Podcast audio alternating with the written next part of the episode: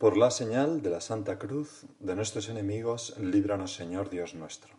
En el nombre del Padre, del Hijo, y del Espíritu Santo. Señor mío y Dios mío, creo firmemente que estás aquí, que me ves, que me oyes. Te adoro con profunda reverencia. Te pido perdón de mis pecados y gracia para hacer con fruto este rato de oración. Madre mía Inmaculada, San José, mi Padre y Señor, Ángel de mi guarda, interceded por mí. Hoy, Señor, vamos a interrumpir la serie de los dones para hablar de la solemnidad de hoy, que es tu ascensión a los cielos. Precisamente ayer, sábado, concluía el Evangelio con esta palabra que nos preparaba para hoy. Salí del Padre y he venido al mundo. Otra vez dejo el mundo y me voy al Padre. Eso, precisamente ese volver al Padre, se cumple hoy con la ascensión. Que es una fiesta muy alegre porque tú, Señor, siempre manifestabas un deseo enorme de estar con el Padre. Nos alegramos, aunque al mismo tiempo nos sintamos un poco huérfanos por no tenerte aquí entre nosotros. En la cima del Monte de los Olivos, en Jerusalén, se construyó en el siglo IV la Basílica de Leona, que los peregrinos alababan por su belleza y pintaban como única en el mundo, porque conmemoraba la Asunción. Se pensaba que ese era el sitio, y se piensa todavía hoy, que ese es el sitio desde, que, desde el que tú, Señor, ascendiste a los cielos, en Jerusalén, el Monte de los Olivos, pero a la cima. Aquella basílica tenía forma redonda y tenía el techo abierto, de modo que los fieles en sus plegarias podían contemplar el mismo cielo en el que tú te perdiste. Fue destruida por los persas en el 614. Luego fue reconstruida en el siglo VIII, destruida de nuevo, reconstruida por los cruzados, destruida por los musulmanes, que dejaron, respetaron solamente la capilla octogonal que nos ha llegado hasta, hasta nuestros días. Ahora es una mezquita, pero se puede visitar. Yo he tenido la dicha de estar allí tres veces. Tiene un agujero, es una capilla muy pequeña, tiene un agujero en la bóveda por la que se ve el cielo y una roca que se puede besar, donde se dice que es el lugar en el que Jesús ascendió, pisó antes de subir a los cielos. Y es cierto que las paredes, el, mismo suelo, las columnas de esta iglesita pequeña, que ahora es una mezquita, han cambiado docenas de veces a lo largo de dos mil años. Pero ni el monte ni el cielo han cambiado. Y emociona muchísimo pensar que desde allí se despidió Jesús de su vida terrena. Ni Mateo ni Juan dicen nada de la ascensión y Marcos tan solo le dedica una línea al final de su Evangelio. De modo que casi todo lo sabemos por Lucas, que habla dos veces de la ascensión en su Evangelio y en el comienzo de los Hechos de los Apóstoles, que es precisamente la primera lectura de la misa de hoy.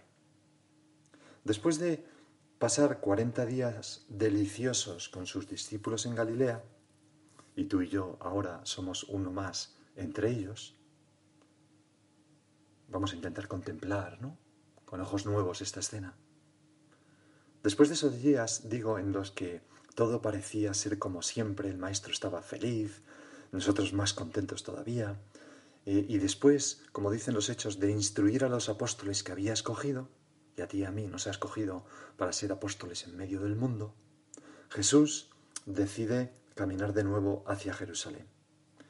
Nadie reconoce ya por el camino al Maestro que oculta en el manto su llaga del costado y con unas vendas las manos mm, llagadas y los pies llagados. Jesús quiere despedirse de los suyos con una última comida, de la que sabemos poco, pero sí sabemos qué ocurrió porque lo dicen los hechos. Quizá tú, Señor, repetiste en esa despedida la Eucaristía por segunda vez. Probablemente sería en la casa de la madre de Marcos, en el cenáculo. Y el clima debió ser muy similar a la última cena, íntimo, con presagios de separación, pero esta vez no había presagios de muerte, no había tristeza, pues la muerte ya estaba vencida para siempre. Los hechos dicen que una vez que comían juntos, se refiere a esta comida, les ordenó que no se alejaran de Jerusalén, sino que sino aguardad que se cumpla la promesa del Padre de la que me habéis oído hablar, porque Juan bautizó con agua, pero vosotros seréis bautizados con Espíritu Santo dentro de muchos días. La semana que viene, en, ocho días. Señor, esa insistencia tuya eh, de confianza en la venida del Espíritu Santo, que es un misterio para los discípulos, que no saben bien de qué se trata, pero, pero sí intuían, como intuimos nosotros, que sería algo decisivo y que daría un sentido nuevo a sus vidas. Como nosotros, Señor, en este decenario del Espíritu Santo queremos que la fiesta de Pentecostés tenga una influencia decisiva en nuestra vida, si puede ser por tu bondad. De allí subieron a la cima del Monte de los Olivos. No está lejos, media hora andando. Pero quizás tardaran un poco más porque irían al paso de la Virgen, que sin duda también estaba allí, y de las mujeres que le acompañaban, las discípulas. A Jesús se le veía conmovido en el camino, pero alegre. Subo a mi Padre y a vuestro Padre, a mi Dios y a vuestro Dios, había dicho la Magdalena después de resucitarse. Por el camino, como siempre, los discípulos van charlando contigo, Señor, y como siempre te preguntan con una inocencia que manifiesta su incapacidad para comprender cosas un poco absurdas, ¿no? En este caso te preguntan, Señor, ¿es ahora cuando vas a restaurar el reino de Israel? Verdaderamente necesitaban el Espíritu Santo. Y tú, Señor, le respondes con una sonrisa, mientras miras de reojo a tu madre, que es la única que entiende la torpeza de estos pobres hombres, con una advertencia y una promesa, que, que es, ¿no os toca a vosotros conocer los tiempos o momentos que el Padre ha establecido con su propia autoridad? Y ahora la promesa. En cambio, recibiréis la fuerza del Espíritu Santo, que va a venir sobre vosotros, sobre vosotros, y seréis mis testigos en Jerusalén, en toda Judea y Samaria hasta el confín de la tierra. Quizás sentimos un escalofrío al oír esto. ¿Quién? ¿Yo? ¿Tan torpe, tan traidor a ti, Señor, tantas veces? Pues sí, hasta el confín de la tierra seremos testigos de nuestro Señor Jesucristo. Y continúa los hechos de los apóstoles así. Y dicho esto, a la vista de ellos fue elevado al cielo hasta que una nube se lo quitó de la vista. Ya está. Ha ocurrido. Jesús se nos ha ido. Caemos de rodillas, como dice Lucas en su Evangelio. Le vemos subir con las manos extendidas y bendiciéndonos. Qué consuelo, Señor, esa imagen tuya. Tú entras en el cielo para la eternidad, protegiéndonos con tus manos y bendiciendo nuestro caminar. Qué maravilla, cuánta fe, cuánta paz nos da vivir con esta fe, ¿verdad? Quizás se nos escapan al verte, Señor, unas lágrimas, no se sabe si de pena por no tenerte o de alegría. Pienso que más de alegría, porque el resucitado Jesús, nuestro Jesús, ha entrado con sus llagas gloriosas en el cielo como Rey del mundo. Eso, explicaba Benedicto XVI en una homilía, es lo que significa fue elevado en el lenguaje del Antiguo Testamento. Son unas palabras que formaban parte de la coronación de un rey. Quizás entre los discípulos, entre nosotros, alguno recuerda aquel salmo mientras veía a Jesús subir al cielo que se rezaba con frecuencia, el Salmo 104. Ha hecho de las nubes su carro y vuela sobre las plumas de los vientos, ¿no? Recuerdo una niña graciosa americana, negrita, que, decía, eh, explicando la, la, asunción, que decía, y entonces Jesús, up in the air, ¿no? Se fue a los cielos, up in the air, con ese título, ¿no? Quizás otro de los discípulos recordaría la escena que describe un salmo con la llegada del vencedor a los cielos. Una voz grita, Alzad portones vuestros dinteles, levantaos puertas eternas, va a entrar el Rey de la Gloria. Y entonces los ángeles se preguntan, ¿quién es ese Rey de la Gloria? Y la voz explica, es Yahvé el fuerte, el poderoso, es Yahvé poderoso en la batalla. Es el Señor de los ejércitos, él solo es el Rey de la Gloria. Así, Señor, debemos entrar en el cielo. La ascensión, junto a un motivo de alegría para nosotros, porque por fin tu humanidad ha sido exaltada en, el cielo, Señor. Por fin tú has ido a, unirte con tu Padre a quien, a quien tanto amabas y de quien nunca te separaste, ¿no? Pero digo, eh, la ascensión es también el desenlace, el desenlace lógico de la encarnación. Salí del Padre, nos dijiste, y otra vez dejo el mundo y me voy al Padre. Eh, era algo lógico, es como cerrar el ciclo. Pero hay una diferencia que San Ambrosio ha definido con cuatro parábolas magistrales. Dice así San Ambrosio, bajó Dios, subió hombre. Fíjate qué maravilla, ¿no? San Ambrosio, ya hace tantos siglos. bajó Dios, la encarnación, subió hombre, la ascensión.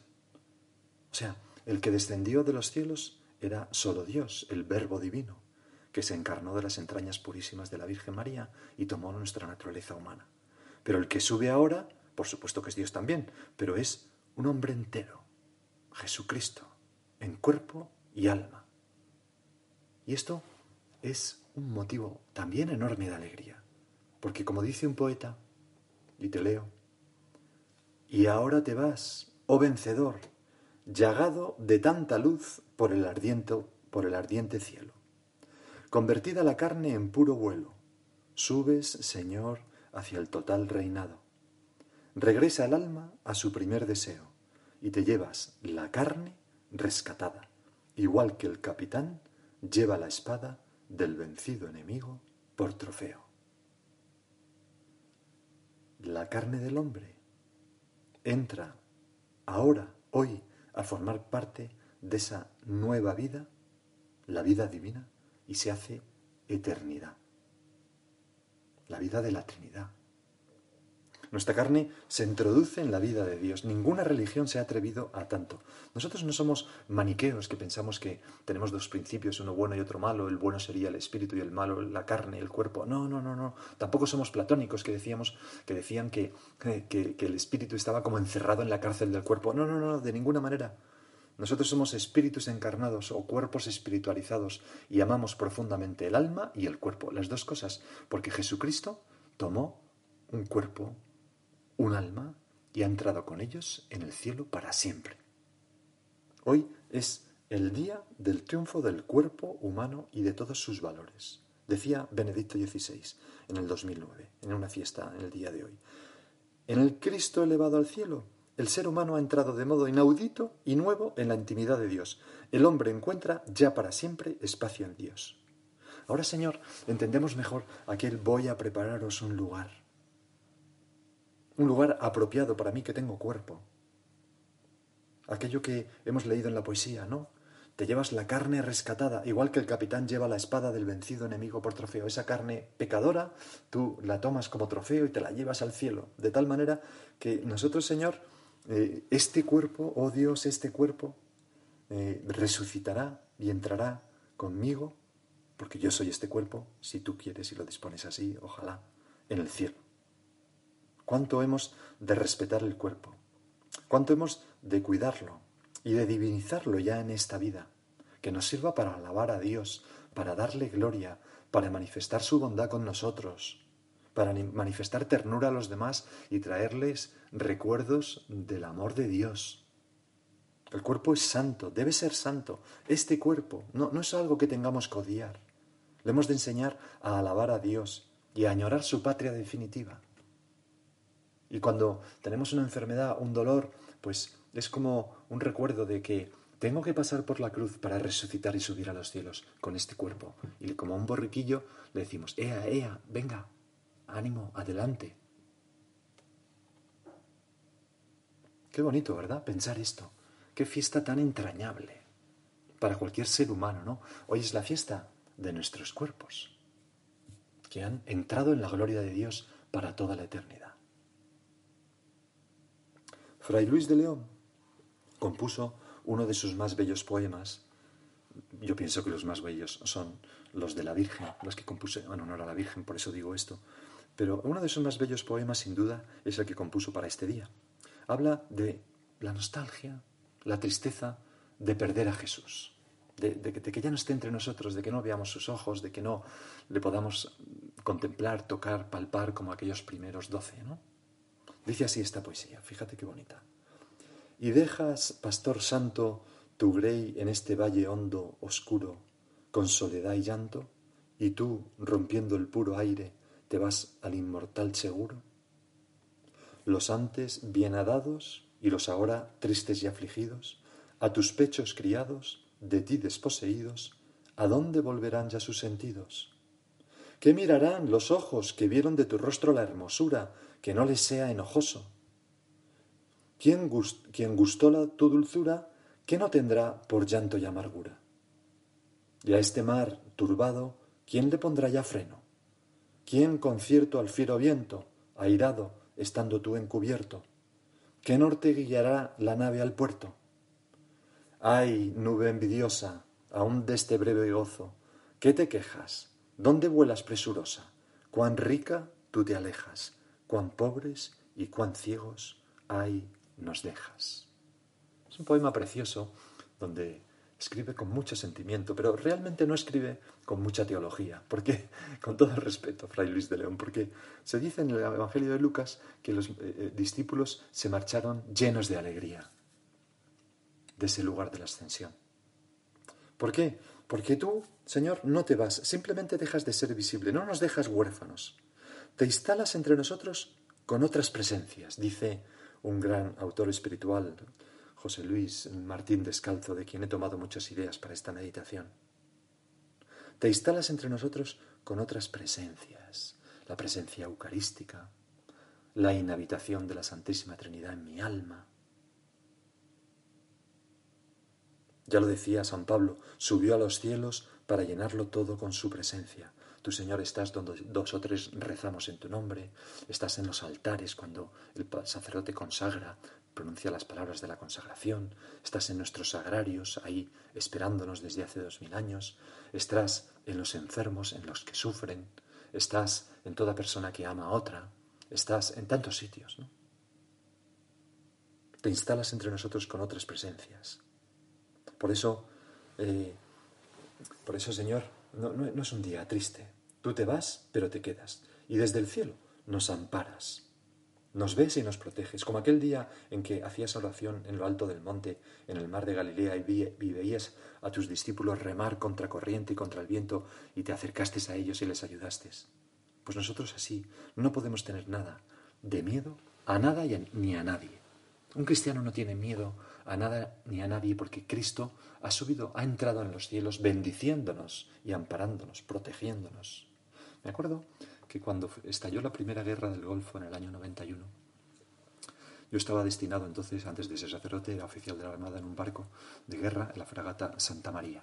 Y, entonces nos fuimos, eh, fuimos a, bueno, estuvimos los cinco meses allí de la guerra. Y antes de partir, pues había aquí en España un poco de, bueno, tal, se van a la guerra, tal cual, no sé qué. Y entonces me acuerdo que nos hicieron una entrevista, la, una cadena de televisión, la principal, y entrevistaron al segundo comandante del barco nosotros nos reíamos muchísimo con esto. Y entonces este comandante era un, tipo muy gracioso, ¿no? Muy lanzado además.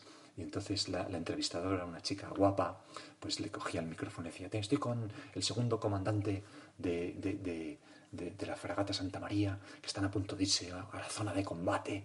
Mi comandante, ¿no tiene usted, no tienen ustedes miedo, no tiene usted miedo de lo que, de lo que les puede esperar?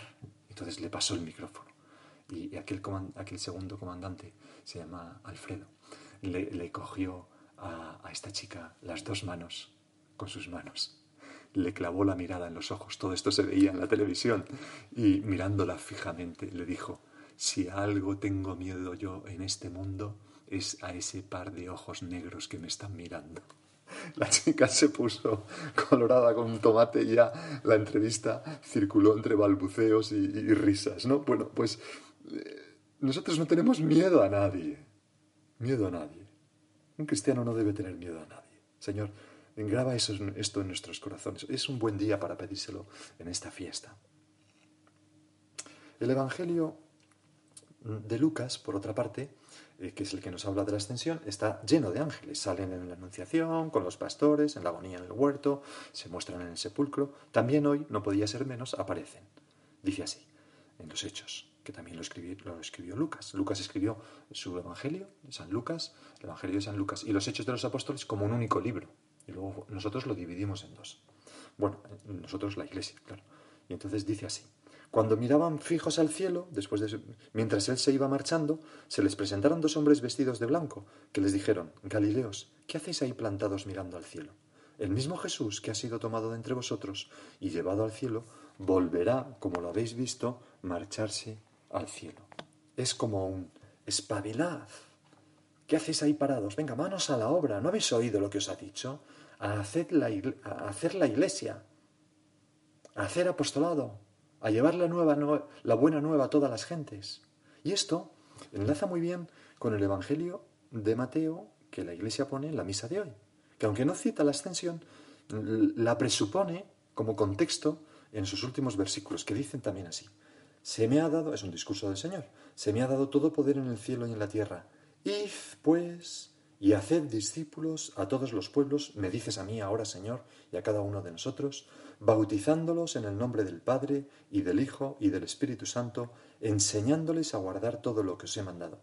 Y sabed, y es la última frase del Evangelio de Mateo, fíjate qué maravilla, y sabed que yo estoy con vosotros todos los días hasta el final de los tiempos. Maravilloso. Me acuerdo que el cardenal Roger Echegaray, en una conferencia, en un congreso, contaba que hay una leyenda oriental que dice que cuando Jesús ascendía a los cielos, por el camino se cruzó con el arcángel Gabriel. Y entonces el arcángel Gabriel le, le dice, Señor, ¿a dónde vas? Y le dice, subo a mi Padre al cielo para siempre. Y entonces le dice el arcángel Gabriel, y Señor, ¿qué son aquellos puntitos que se ven ahí abajo? Y le contesta, son mi madre y los apóstoles a los que voy a enviar al Espíritu Santo para que ellos hagan la iglesia en el mundo. entonces Gabriel, que ya conocía un poco a los hombres, decía, le dice, quizás en la anécdota, perdonar, no cita a la Virgen, cita, esos puntitos son los doce los, apóstoles a los que voy a enviar al Espíritu Santo para que hagan la iglesia. Y entonces el, arcángel Gabriel, eh, un poco con cierta ironía, le dice, Señor, Señor, ¿y qué harán, qué harás si te falla ese plan? Y Jesús le contesta, no tengo otros planes. Bonito, ¿verdad? El Señor no tiene otros planes que tú y yo para hacer la iglesia. Por eso, id a todas las gentes. Id a, ¿Ir a dónde? A donde ya estamos, a todos los pueblos, pero con una actitud alegre, positiva, de querer a los demás, de hablarles de Cristo, sin miedo, rompiendo la comodidad. El Papa Francisco nos decía, ser callejeros de la fe. Jesús no mantuvo a los discípulos como la gallina a los pollitos. No, nos ha mandado, venga, a por todo el mundo. Ahora en la desescalada, no, pues nosotros venga, el lunes podemos ya en Madrid reunirnos hasta 10 personas. Pues oye, a estar con la gente, a tomarse una cerveza, a hablarles de Jesucristo, a hablarles, a darles buenos consejos, a ayudarles en lo que necesiten, sin cansarnos. Recuerdo una vez un, chico ¿no? que me contó que, había invitado a otro aquí a venir a, pues a un centro de la obra, a, a una meditación para luego confesarse. Y entonces, cuando ya llegaron a la puerta, se asustó el amigo y no entró. Y, ese, y eso se produjo diez veces, pero a la once entró y se confesó. Y yo pensaba, desde luego este chaval, qué constancia, qué tenaz. Porque vamos, yo a la tercera vez que un amigo me deja plantado en la puerta, digo, anda ya. Pero se ve que él es mucho mejor que yo. Sin cansarnos, vamos a seguir este ejemplo, ¿no? Quiero, fíjate estas palabras que nos decía, eh, decía a los jóvenes en, el 2013, en el verano, en la Jornada Mundial de la, de la Juventud, decía el Papa a los jóvenes, Id, la fe es una llama que se hace más viva cuanto más se comparte. Pero cuidado, Jesús no ha dicho, si quieren, si tienen tiempo, vayan, sino que dijo, Id y haced discípulos a todos los pueblos. Es el mandato que el Señor confía a toda la Iglesia, también a ti. ¿A dónde nos envía Jesús? No hay fronteras, no hay límites, nos envía a todos. El Evangelio no es para algunos, sino para todos. No es sólo para los que nos parecen más cercanos, más receptivos, más acogedores. Es para todos. No tengan miedo de ir y llevar a Cristo a cualquier ambiente.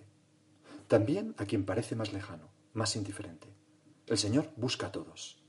Quiere que todos sientan el calor de su misericordia y de su amor. El mundo tiene necesidad de Cristo. San Pablo dice, ay de mí si no anuncio el Evangelio. Ahora, este anuncio se os ha confiado también a ustedes, para que resuene con renovada fuerza. A ti y a mí, por tanto. La Iglesia necesita de ustedes, del entusiasmo, la creatividad y la alegría que les caracteriza a los jóvenes, ¿no? O del cariño, eh, la ternura que caracteriza pues, a las personas más mayores. Bueno, no sé si las caracteriza a todas, pero a las personas mayores, pero algunas sí, desde luego. ¿Saben cuál es el mejor medio para evangelizar a los jóvenes? Dice el Papa. Otro joven. Y para un adulto, otro adulto. Y para un mayor, otro mayor. Un igual, por tanto, tú y yo. Este es el camino que ha de ser recorrido por ustedes, sin miedo. Puede que alguno piense, no tengo ninguna preparación especial, ¿cómo puedo ir a anunciar el Evangelio? No tengan miedo. Cuando vamos a anunciar a Cristo, es Él mismo el que va por delante y nos guía. Al enviar a sus discípulos en misión, ha prometido, yo estoy con vosotros todos los días hasta el final del mundo. Y oye, no hemos llegado al final del mundo todavía. Y esto es verdad, por tanto, también para nosotros. Jesús no nos deja solos, dice el Papa, nunca deja solo a nadie, nos acompaña siempre. Pues, este es un reto que nos plantea también la fiesta de hoy, ¿no? El reto de anunciar el, de anunciar el Evangelio a todas las gentes. Vamos a acudir a la Virgen y a pedirle, en realidad quedan dos o tres minutos para la media hora, pero vamos a pedirle quizás en estos segundos en que tú personalmente hables con ella o con nuestro Señor, que te encienda en deseos apostólicos, en afán apostólicos, de llevar a mucha gente la alegría de la resurrección de nuestro Señor Jesucristo.